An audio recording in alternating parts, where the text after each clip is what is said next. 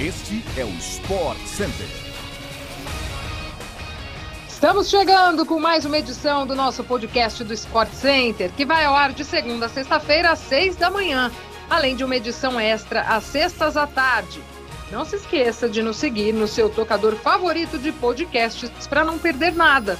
Tudo bem, Luciano Amaral? Seja bem-vindo. Bom dia para você. Um beijo, amigo.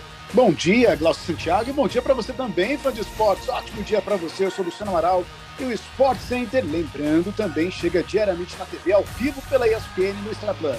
Hoje são três edições, 11 horas da manhã, 8 da noite e também 11 e meia da noite. Vambora, tá começando mais um podcast do Sport Center.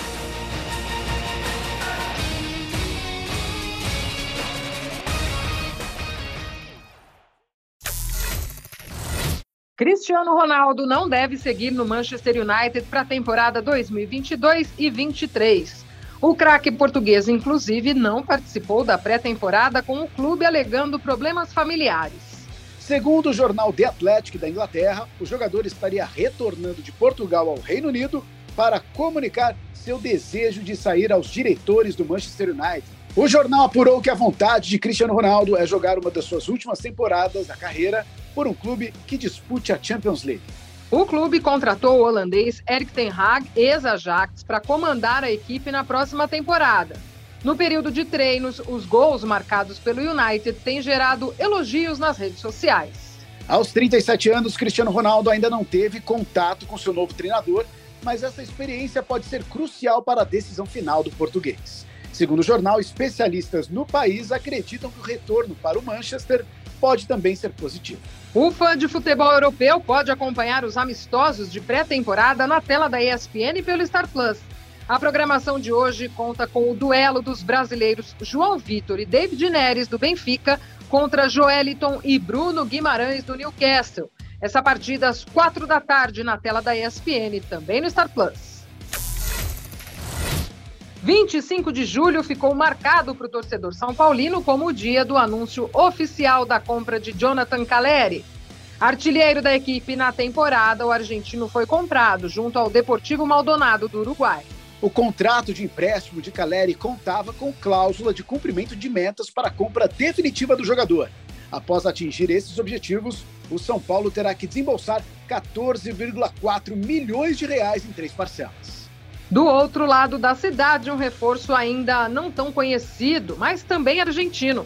O Corinthians sacramentou a compra de Fausto Vera, volante do Argentinos Júniors. A negociação gira em torno dos 25 milhões de reais por 70% do atleta. O clube hermano, inclusive, anunciou a confirmação da ida do jogador antes mesmo do Corinthians.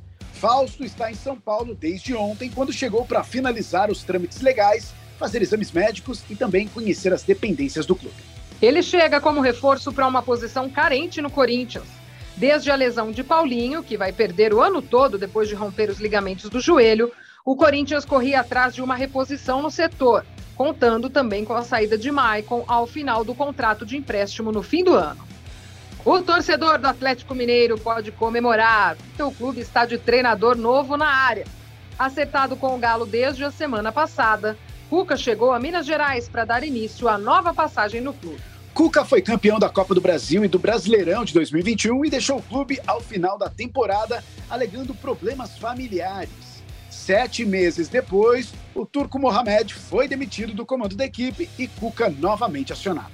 Cuca reencontra praticamente todo o time campeão de 2021. A base é a mesma do ano passado. As saídas foram Dylan Borreiro, Diego Costa e Savarino, em compensação, o Galo se reforçou com as chegadas de Otávio, Ademir, Pavon, Pedrinho, Allan Kardec e o zagueiro Gemerson. Já eliminados da Copa do Brasil, o Atlético Mineiro tem a Libertadores e o Campeonato Brasileiro para disputar em 2022. A diretoria tem a expectativa de alçar voos altos com o elenco considerado por muitos o melhor do país. A Eurocopa Feminina já tem as quatro semifinalistas definidas, com direito a muita emoção. Neste fim de semana, a França foi a última a carimbar a vaga ao eliminar a Holanda.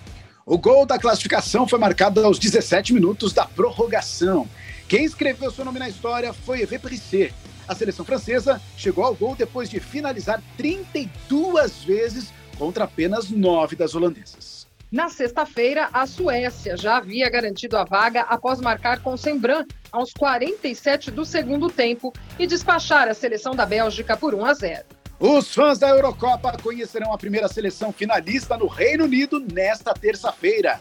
A partir das 3h45 da tarde, Inglaterra e Suécia fazem um jogaço que define classificação ao vivo pela ESPN no Star Plus.